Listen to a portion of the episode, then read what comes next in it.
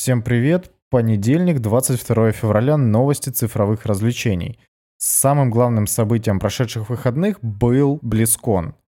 Новые подробности Diablo 4, которые представили, не очень любопытны на самом деле, потому что разработчики рассказали про четвертый класс, разбойницу, это такой себе гибрид амазонки и охотника на демонов, то есть каждый может подобрать удобный для себя плейстайл, три ветки прокачки, как и с другими героями, в общем, все как обычно, просто новый персонаж. Также рассказали про гибкие возможности кастомизации, возможно будет изменить цвет кожи, цвет волос, цвет глаз, добавить татуировки, но Существенно это ни на что не влияет, потому что вы в любом случае наденете на своего персонажа тонну всяких шмоток, и уже абсолютно неважно, какой там у него цвет волос или цвет глаз, так что это не так уж и важно. Зато рассказали больше геймплейных подробностей, и у меня все больше складывается, что мы просто наблюдаем expansion пак, если можно так сказать, для Diablo 3. То есть, по сути, это точно такая же игра-сервис, как и предыдущая часть, только с другими персонажами и вроде бы как с другим сюжетом, но он еще куда меньше влияния вносит в игру, чем это было в третьей части, потому что теперь у нас открытый мир, в котором можно идти абсолютно в любой акт, и как вот э, с этими особенностями выстраивать повествование логичное, я не совсем понимаю.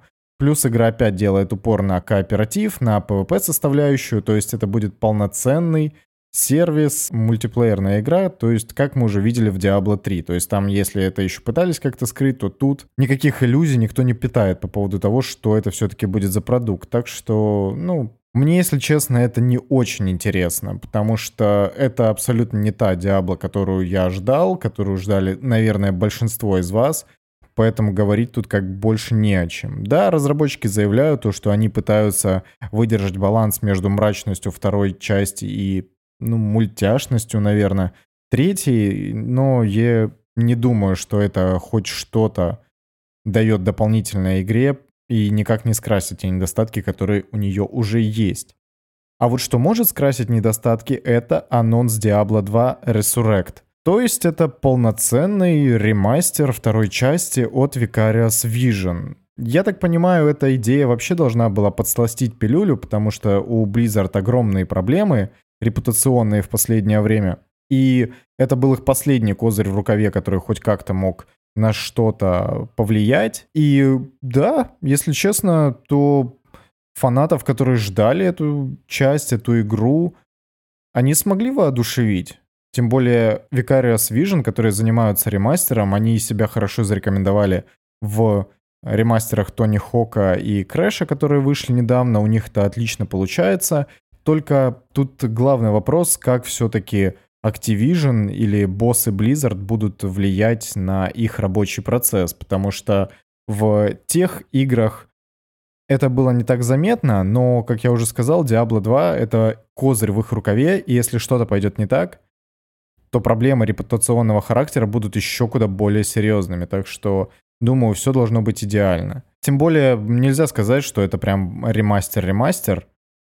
А, точнее, нельзя сказать, что это ремейк, это исключительно ремастер, потому что а, Vicarious Vision, основываясь на старых 3D-моделях, из которых э, раньше в оригинале и делали спрайты для игры, отрисовали полностью новую графику, новые локации, которые, видимо, можно будет разглядывать с разных углов, то есть камера не будет зафиксирована, и сделали 3D модельки персонажей, в общем, выглядит все довольно неплохо, но я бы не сказал, что на 2021 год, условно говоря. Тот же Titan Quest, по-моему, выглядит не сильно хуже сегодня, чем это было показано в трейлере Diablo 2 Resurrected.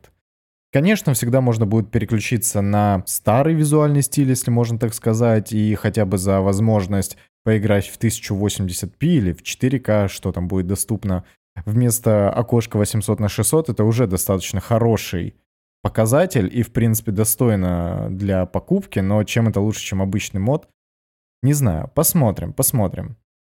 Также, конечно, внесли некоторые геймплейные изменения. Для удобства игроков э, включили автоподнимание золота, и вот подобные мелочи, в принципе, которые никак сильно на геймплей не повлияют, но просто уберут некоторую рутинность, я думаю, что это хорошая идея. Плюс все эти настройки, конечно, можно будет легко отключить. Также в игре прикрутили возможность управлять с геймпадов. И в 2021 году должны будут выпустить в течение 2021 года на всех актуальных платформах, включая PS4 и Xbox One, а также Switch. Разработчики говорят, что исправлению подверглось только 30% игры, и это в основном визуальная составляющая и всякие мелкие геймплейные недоработки, которые все-таки попытались исправить из-за особенностей оригинала. Так что баланс и лут и вообще весь контент, он практически никак не изменился. По заверениям разработчиков он никак не изменился, а просто был перенесен в новую игру. И исправили только графику, освещение и вот подобные всякие вещи. Но у меня все-таки возникает один вопрос. Откуда в системных требованиях такие высокие показатели? То есть для того, чтобы поиграть в 1080p, нужна карточка GTX 1060.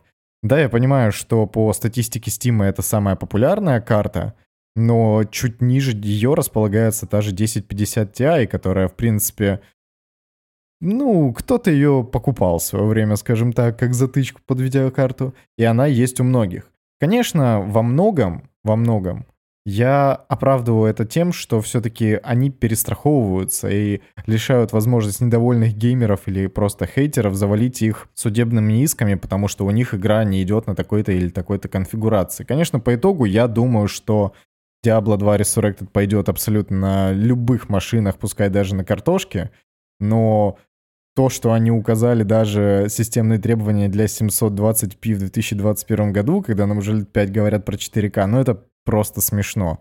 И опять-таки та же 1060 в системных требованиях. У Киберпанка она, по-моему, тоже была на минималках, а это две по графике несовершенно несравнимые вещи. В общем, я не понимаю, как так получилось, но неважно. Юридическая перестраховка, скажем так. Причем, что еще забавно, авторы заявили то, что в игре будет кроссплей между всеми платформами, которые его поддерживают. То есть Sony автоматически мимо. Я не понимаю, почему их политика не поддерживает кроссплей. Видимо, они настолько гонятся за своей, как бы так сказать, эксклюзивностью, да, что не допускают вообще возможности. Хотя новость какая-то была о том, что у них э, в каком-то проекте есть кроссплей, но я не помню, поэтому лишний раз об этом рассказывать не буду. Также разработчик мода Median XL уже заявил поддержку для ремастера. Причем он сказал, что давно отошел от проекта, и если разработчики его никак не оптимизируют, те, которые сейчас занимаются разработкой, то он с их разрешения сделает это самостоятельно. В общем, подождем. В принципе, ничего подобного, что случилось с Warcraft 3 Reforged, можно не ждать, потому что там игру пересобирали полностью с нуля. Здесь все-таки ремастер, который основывается на оригинале на 70%. И старую версию игры, то есть обычную Diablo 2 Lord of Destruction — не будут удалять из Battle.net, что, в принципе, хороший показатель. Вот. Но BlizzCon отметился не только позитивными новостями, скажем так. Еще очень всех повеселило то, что на официальной трансляции Твича, то есть на Twitch-канале Твича, скажем так, который транслировал BlizzCon во время того, как Металлика начала играть э, свою музыку, Twitch вставил какую-то заглушку ксилофона, я не знаю. То есть там играло что-то абсолютно не то, что играли рок-музыканты. Хотя в трансляции на канале Blizzard, тоже на Твиче, все было абсолютно в порядке.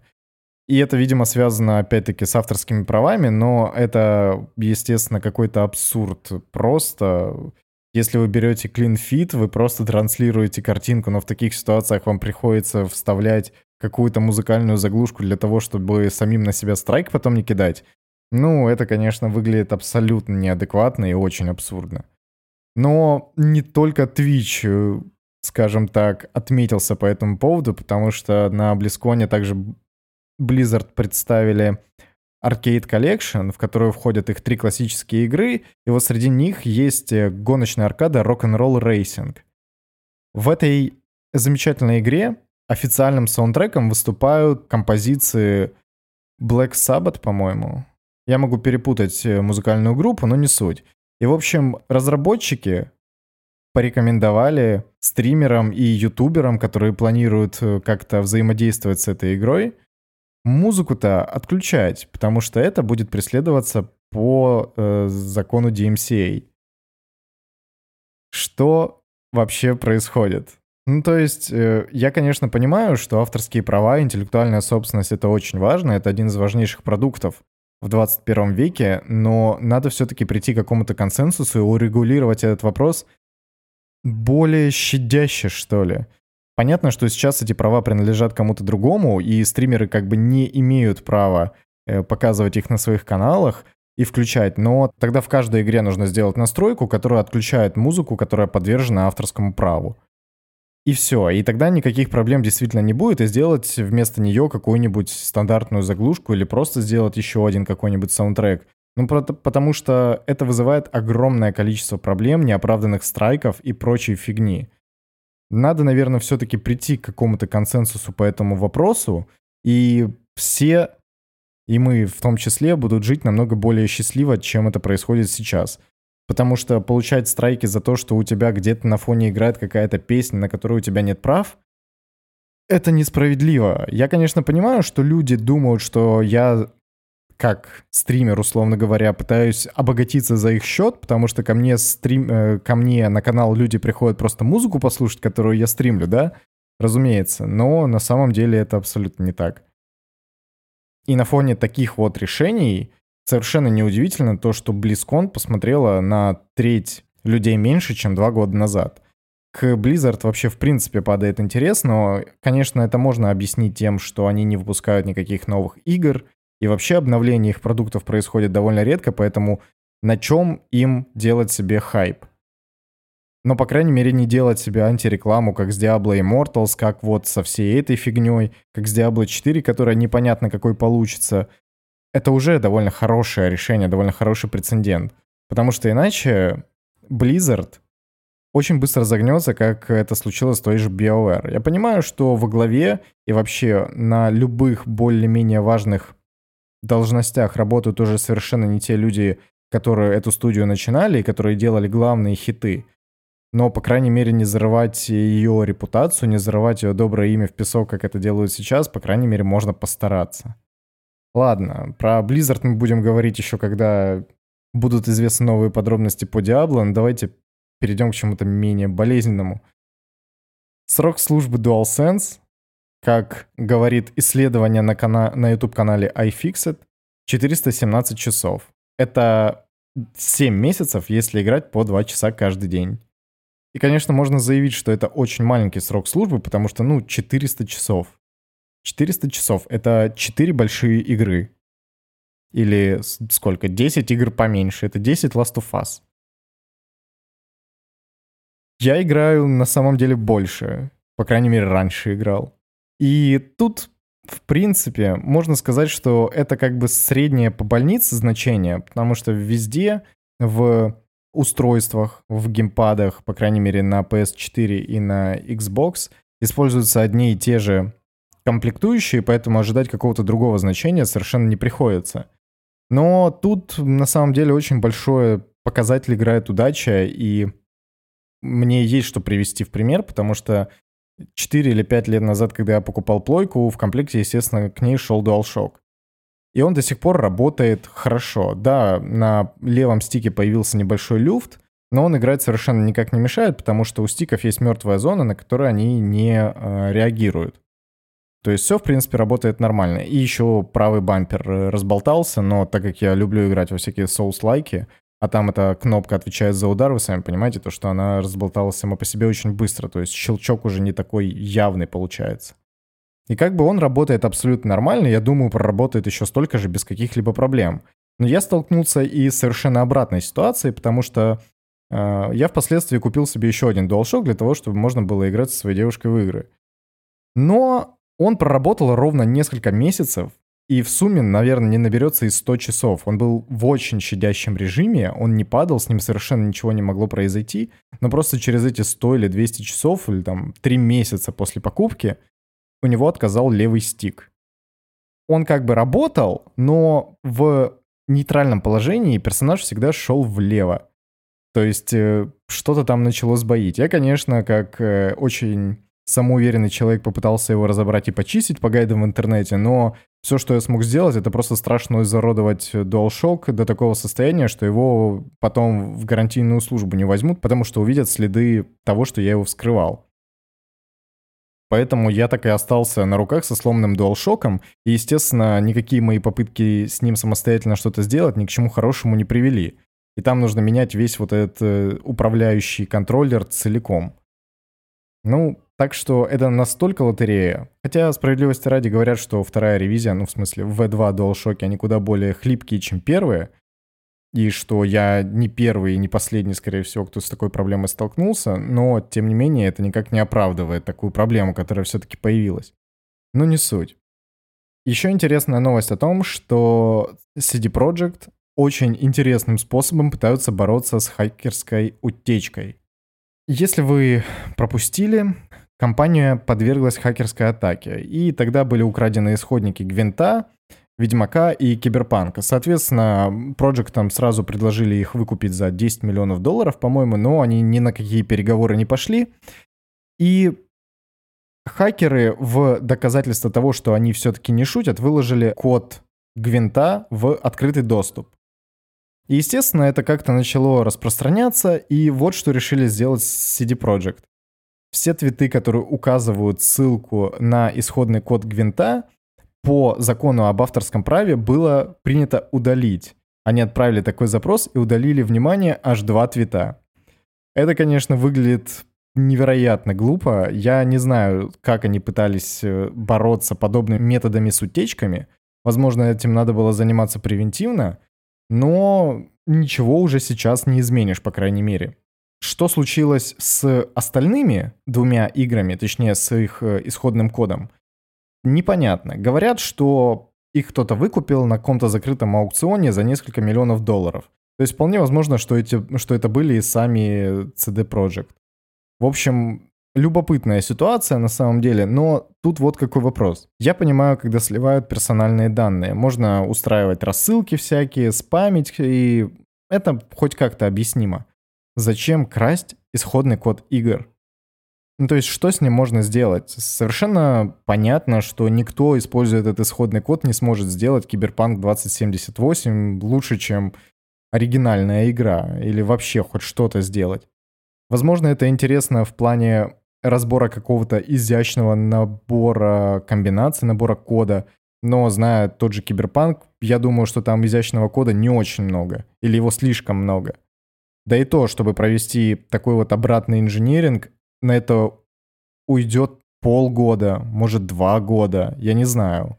Мне сложно судить в этом плане, но чтобы просто понять логику всего происходящего. Для чего это нужно? Чтобы денег выманить и потом продать просто тому, кто хочет быть к этому причастным? Ну, возможно. Но зачем тогда людей на понт брать подобным образом? Короче, для меня это просто необъяснимо. Взломали, продали, обогатились. Наверное, в этом и была вся цель. В общем, на данный момент это все более-менее любопытные новости, которые были. Да, на BlizzCon е еще кое-что представили, всякие дополнения по Варкрафту, но лично мне это не кажется каким-то особо серьезным, а если вы специально этим интересуетесь, то, наверное, вы и так уже в курсе. До свидания, услышимся завтра.